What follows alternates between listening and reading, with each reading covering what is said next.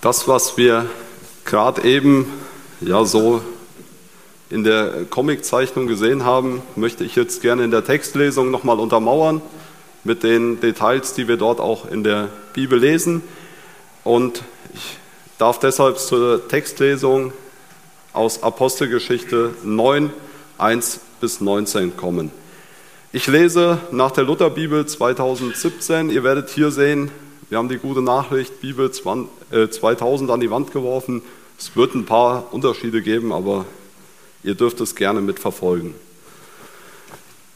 Saulus aber schnaubte noch mit Drohen und Morden gegen die Jünger des Herrn und ging zum hohen Priester und bat ihn um Briefe nach Damaskus an die Synagogen, dass er Anhänger dieses Weges, Männer und Frauen, wenn er sie fände, gefesselt nach Jerusalem führe. Als er aber auf dem Weg war und in die Nähe von Damaskus kam, umleuchtete ihn plötzlich ein Licht vom Himmel. Und er fiel auf die Erde und hörte eine Stimme, die sprach zu ihm, Saul, Saul, was verfolgst du mich? Er aber sprach, Herr, wer bist du?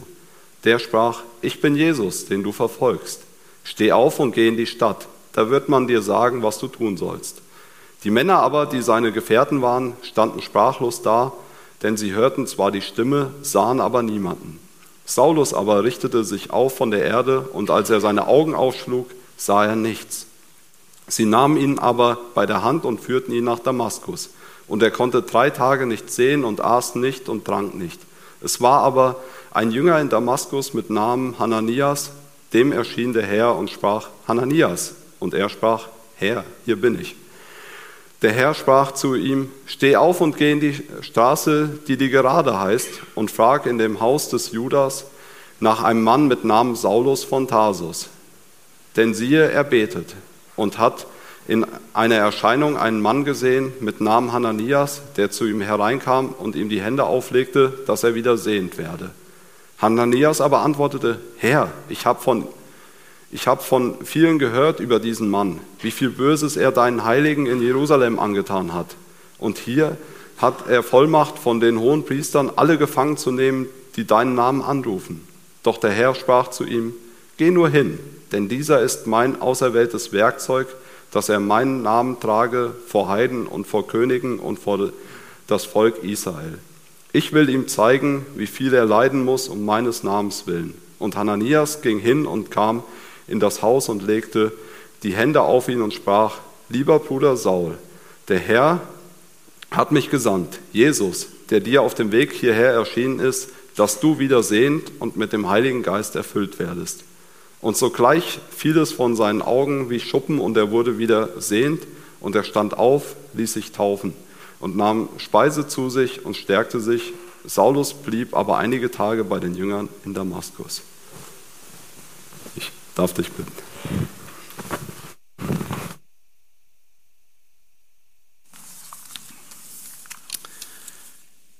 Danke Manuel, danke, dass ich hier sein darf. Predigtthema heißt, der Herr hat mich gesandt. Der Herr hat mich gesandt. 4.19 Uhr Freitagmorgen, den 8. Oktober 2021. Ich wache plötzlich auf und mein Herz schlägt wild. Es fühlt sich an, als hätte ich in meinem Traum meine Augen geöffnet. Ich habe Gänsehaut und bin mir bewusst, dass ich nicht alleine bin. Ich träumte, dass ich predige und mitten im Raum zwischen den Leuten stehe. Doch dann ist plötzlich der Himmel sichtbar. Ich schaue nach oben und sehe, wie die dunklen Wolken oben aufreißen. Ein tolles Licht, heller und weißer als der Sonne, größer, was blendet, scheint durch. Und dann spricht der Herr zu mir, ich bin bei dir. Du bist niemals allein. Ich werde dich schützen. In meinem Traum schaue ich mich bei den Menschen um mich herum. Ich war überwältigt und sagte zu ihnen, ich habe den Herrn gesehen. Er hat zu mir gesprochen. Und dann stand in der Tür eine ältere Frau und sie sagt, ja, ich weiß, ein Windstoß blies die Türen auf. Und so bin ich aufgewacht an den 8. Oktober vor einigen Tagen. Ich war mir Gottes Präsenz sehr intensiv bewusst. Und dann erinnere ich mich an das helle Licht, das Paulus auf seinem Weg nach Damaskus sah und die Stimme des Herrn, was er gehört hat. Ich nehme meine Bibel und lese nochmal Apostelgeschichte 9. Das Licht und die Stimme des Herrn. Was und wie ist Paulus damit umgegangen? Wie ist Ananias damit umgegangen? Ich sah ein Dreieck. Paulus und Jesus, Hananias und Jesus, Hananias und Paulus. Fangen wir an mit Paulus und Jesus. Paulus hat eine Geschichte mit Jesus gehabt. Unsere erste Bekanntschaft mit ihm ist in Apostelgeschichte 7, 58, wenn er sich um die Kleider derer kümmert, die Stephanus steinigen. Wir lesen, und die Zeugen legten ihre Kleider ab zu den Füßen eines jungen Mannes mit Namen Saulus. Weiterhin stellt Lukas ist klar, einige Verse später, in 8 Vers 1, dass Paulus mit der Hinrichtung von Stephanus einverstanden war. Saulus aber willigte in seine Tötung mit ein. Mit dieser Tötung des erwählten Diakones und Christgläubigen Stephanus, einen Mann voll Glaubens und Heiligen Geistes, lesen wir in der Apostelgeschichte 6,5, fängt eine große Verfolgung gegen die Gemeinde in Jerusalem an. Paulus war geboren und aufgewachsen in Tarsus. Sein jüdischer Name war Saulus und sein griechisch-römischer Name Paulus. Er identifiziert sich selbst immer als Paulus in seinen Briefen. Er war ein Benjaminiter, lesen wir, und sieht seine religiöse Selbstidentität als rechtgläubig. Laut seiner Briefe an die Korinther, Philippe und die Römer ist es klar, dass Paulus ein orthodoxer Jude war. Er war ein jüdischer Theologe und ein Schüler von Rabbi Gamaliel. Er war gut in der Auslegung der Heiligen Schrift, war gut darin geschult und kannte die jüdischen Schriften sehr, sehr gut, die Bibel seiner Zeit. Er hat auch eine gute hellenistische Bildung, also eine griechische Ausbildung gehabt. Er hält Reden, er unterrichtet, er schreibe lange Briefe und war an hochspezialisierten theologischen Debatten beteiligt. Vor seiner Bekehrung bewahrt und schützt er die religiösen Traditionen seiner Vorfahren. Er gehörte der religiösen Partei der Pharisäer an. Die zwei wichtige Sachen, was wir wissen, ist, dass die Pharisäer glaubten an der Auferstehung und sie glaubten an Engel. Die Sadduzäer aber nicht. Es scheint, als ob Paulus eine besondere Abneigung gegen die Christen in Damaskus gehabt hat. So begegnen wir Paulus als leidenschaftlicher Verfolger der Christen, eifrig. Er widersetzt sich Jesus Christus selbst. Er erhält Empfehlungsschreiben vom Urpriester in Jerusalem, um die christlichen Gläubigen in Damaskus zu verfolgen. Paulus hat keine persönliche Beziehung zu Jesus und stellt sich ihm entgegen. Haben Sie das gehört? keine persönliche Beziehung zu Jesus Christus und stellt Jesus entgegen. Paulus will diejenigen auslöschen von der Erde, die glauben, dass Jesus der Christus ist. Und dann begegnet ihm auf seinem Weg Jesus selbst. Saul, Saul, warum verfolgst du mich? Paulus weiß, dass diese Stimme die Stimme des Herrn ist. Aber er ist gleichzeitig unsicher. Welcher spricht dann hier? Wer bist du, Herr? fragt er. Er spricht ihn an als Herr, aber fragt, wer bist du, Herr? Vielleicht dachte Paulus, es handelt sich hier um Yahweh, der Gott Israels. Wie kann es aber sein, dass Yahweh ihn fragt, warum verfolgt er ihn? Und dann kam die Überraschung. Ich bin Jesus, den du verfolgst. Paulus begegnet Jesus persönlich. Jesus, der von den Toten auferstanden ist, erscheint ihm vom Himmel. Das ganze Leben des Paulus wird zum Erliegen gebracht. Der Herr gibt ihm Anweisungen. Paulus erkennt, dass diese Macht größer ist als er selbst. In seiner Begegnung mit dem lebendigen Herrn wird Paulus als Blinder weiter nach Damaskus geführt. Der Herr hielt ihn in seinen Wegen. Lassen wir Paulus zuerst mal da und schauen wir auf Hananias und Jesus. In Damaskus gab es ein Jünger des Herrn Jesu Christi. Wir lesen ein Jünger. Der Name Hananias, es ist auf Griechisch Hananias, bedeutet, Gott ist barmherzig.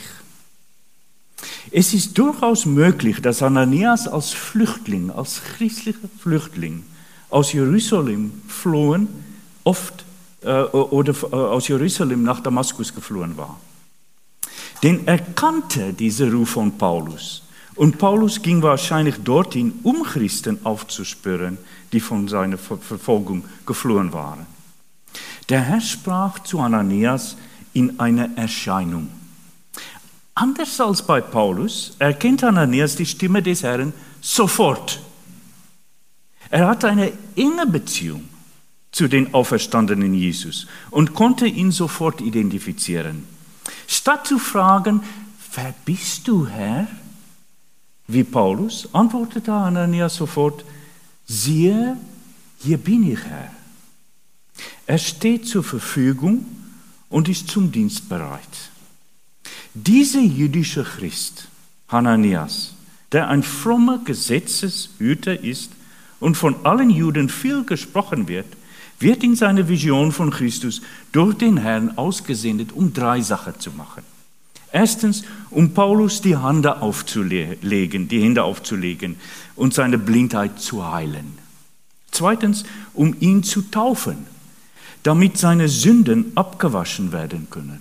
Und drittens, damit er mit dem Heiligen Geist erfüllt werden kann.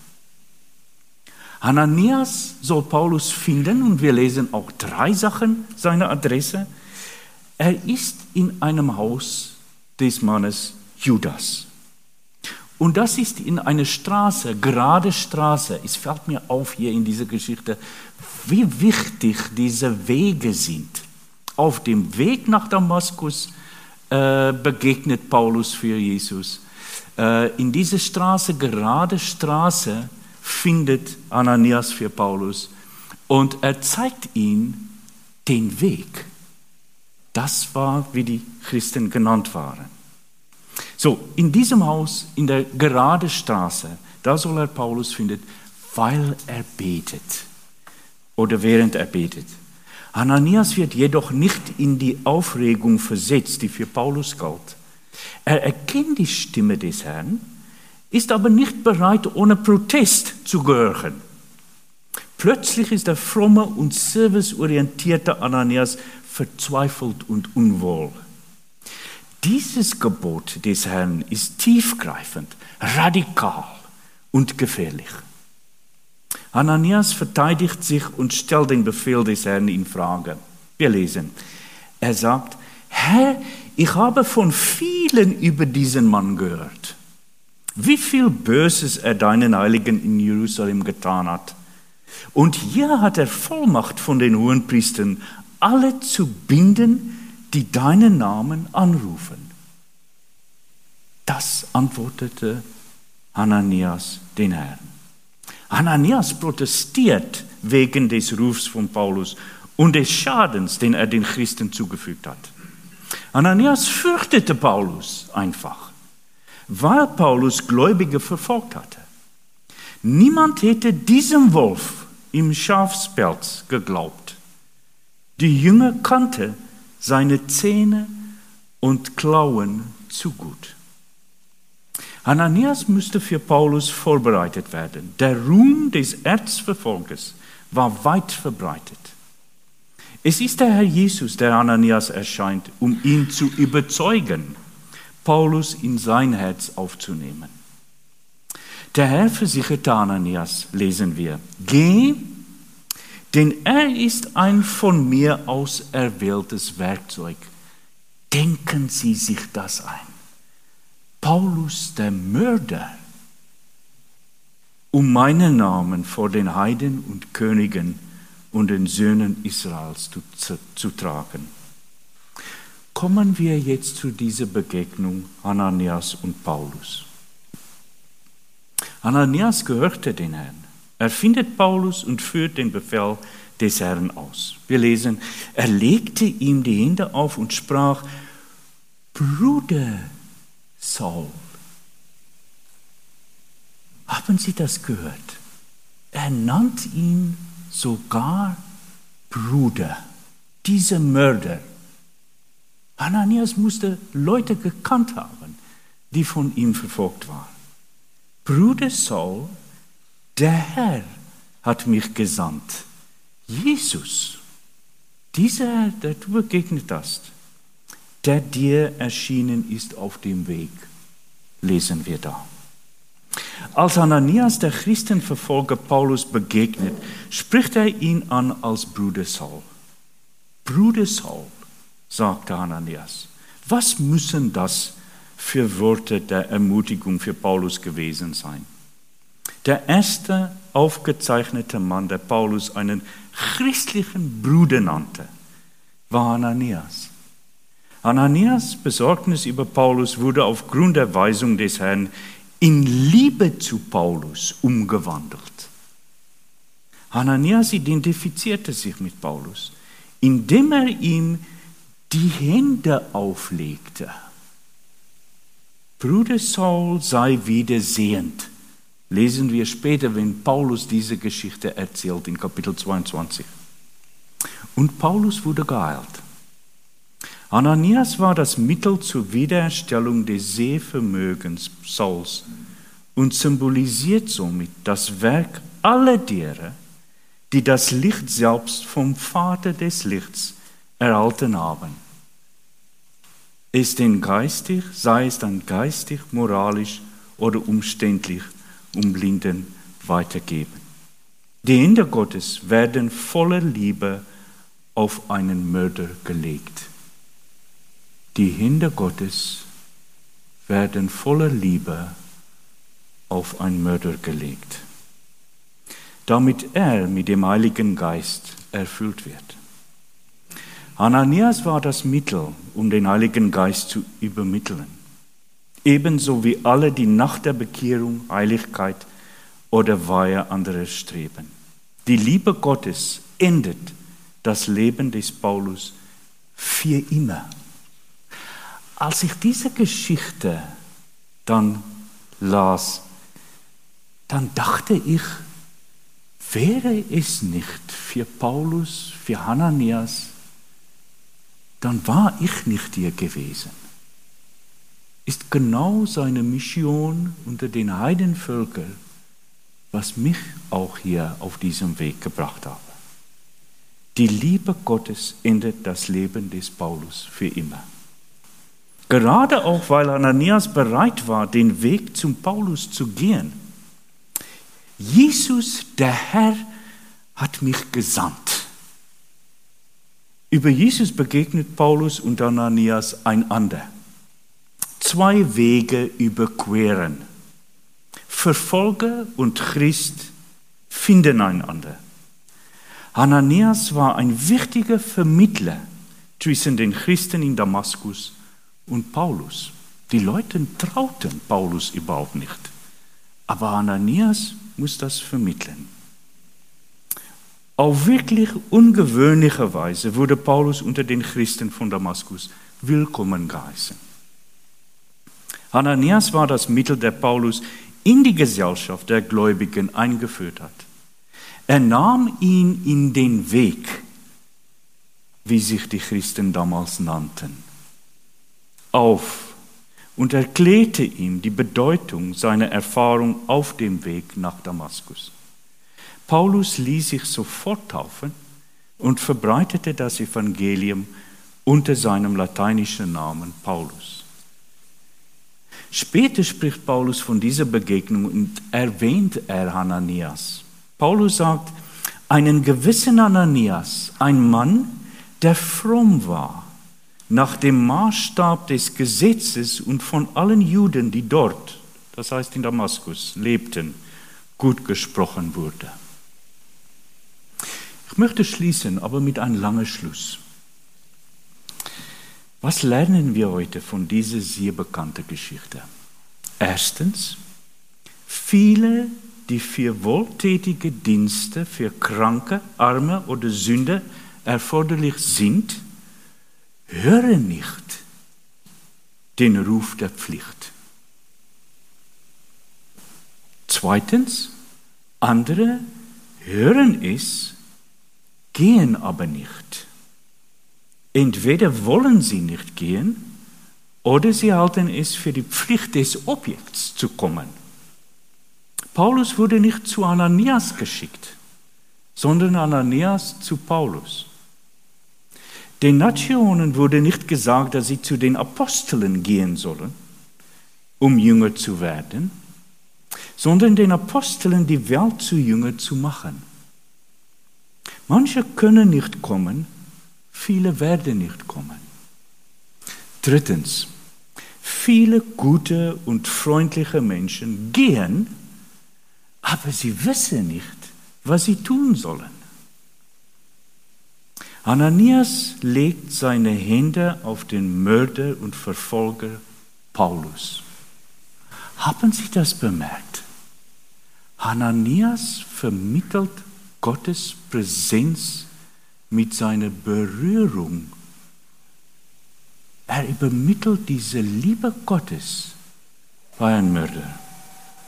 Eine Berührung geht manchmal weiter als ein Wort oder sogar ein Geschenk. Oder wenn sie sie begleitet, verdoppelt sie ihren Wert.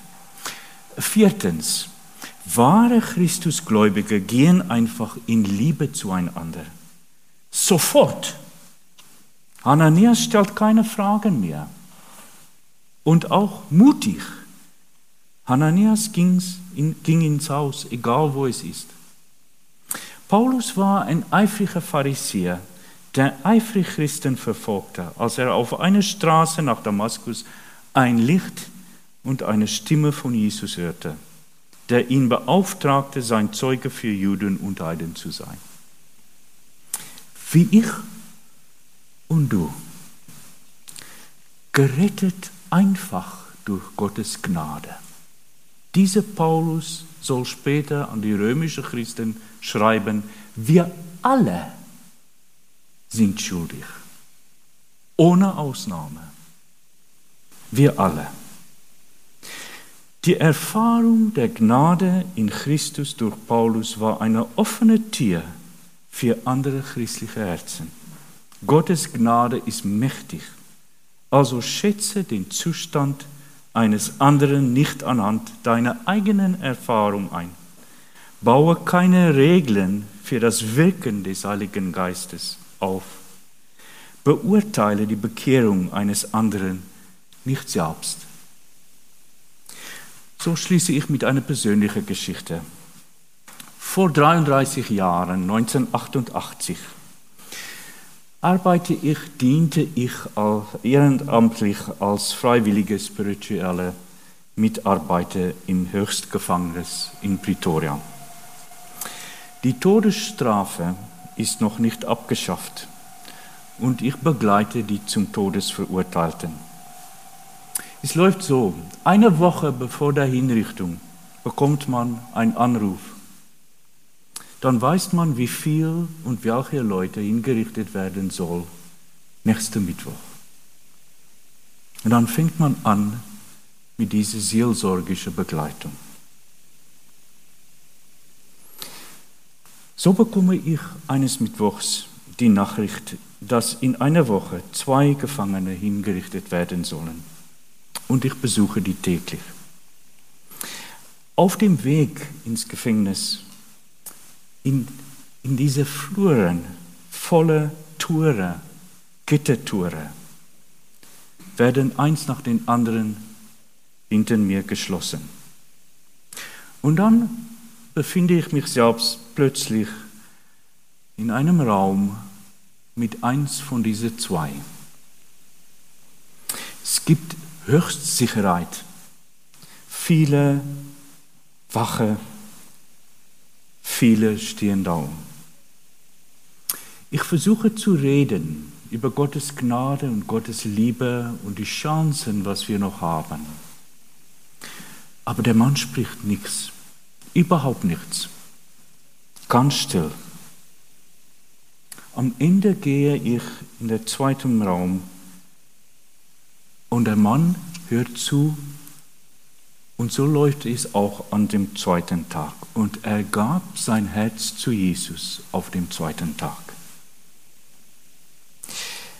Er bereut seine Taten und bittet um Vergebung. Und dann beruhigt er sich jeden Tag. Er liest stundenlang seine Bibel und betet die ganze Zeit. Nachts singt er Loblieder zu Gott. An den folgenden Tagen, als ich komme, sagte die Gefängniswärter, dass sie ihn beneiden. Die sind äh, wirklich eifersüchtig auf ihn weil er diese Beziehung mit Jesus aufgebaut hat. Sie wünschen sich leidenschaftlich, dass sie auch so sein könnten. Gottes Gnade hat sein Leben radikal verändert und erneuert. Und dann bricht Mittwoch an. Mittwoch der Hinrichtung. Um 6 Uhr fängt es an. Ich treffe die Familie vor dem Gefängnis und bete für sie. Der Vater, dieser Bekehrling, weinte und sagt, er hat sein Kind nicht so erzogen. Eine Frau aus der Gemeinde bringt eine Flasche Kaffee und bringt auch Rosen für die Beerdigung. Eine halbe Stunde später, um 6.30 Uhr, treffe ich die beiden Gefängnisse es ist höchste Sicherheit. In einem kleinen Raum saßen wir da. Ich lese aus der Bibel und teile das Evangelium der Gnade und Gottes Liebe, Erlösung und Hoffnung, auch für Mörder. Und dann fünf Minuten bevor sieben bekommen wir das Zeichen zum Schließen. Ich gebe Gelegenheit zum Gebet. Derjenige, der nie gesprochen hat, schweigt immer noch. Und dann betet der andere. Und er fängt an zu beten für den Mann neben ihm. Herr Gott, bitte hilf ihm noch, sein Herz für dich zu geben. Er bringt nochmal seine Sünde zum Herrn und betet für seine Familie und für die Familien von den Leuten, die ermordet sind. Er dankt dem Herrn für Gnade, für Jesus und für Vergebung und dass es Hoffnung gibt. Und dann war es sieben Uhr und sie werden ausgeführt, ich gehe nicht mit, sondern laufe zur Kapelle wo die Familie auf die Trauerfeier wartet. Eine halbe Stunde später um 7.30 Uhr öffnen die Türen der Kapelle. Vor der schlichten Kanzel liegen zwei weiße Särge mit den rosa Rosen, die die Gemeindefrau für die Familien mitgebracht hat. Ich predige über die Gnade und Liebe des Herrn und die Hoffnung auf Erlösung auch für Mörder wie Paulus und ich. Ein helles Licht auf meinem Weg und die Stimme des Herrn. Aus Gnade wurde ich selbst gerettet. Die Liebe Jesu zwingt mir, diese Gnade zu verkündigen. Bruder Paulus, Jesus, der Herr, hat mich gesandt. Zu wem und wohin schickt dich der Herr mit seiner Gnade? Amen. Ich bete.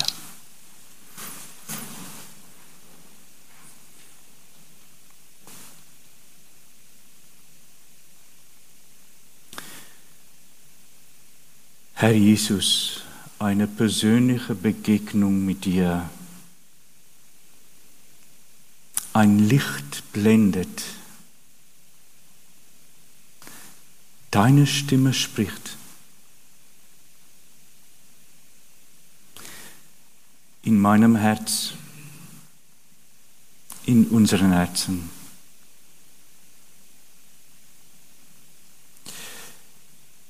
Wörter haben wir nicht, Herr. Wir können auch nicht fragen, wer bist du? Wir wissen es so ganz genau. Durch Gnade sind wir gerettet. Wir, wir, die uns ärgern mit aller unserer Sünde hast du uns lieb? Hast du Jesus in unserer Stelle hingerichtet, weil wir Mörder voneinander sind?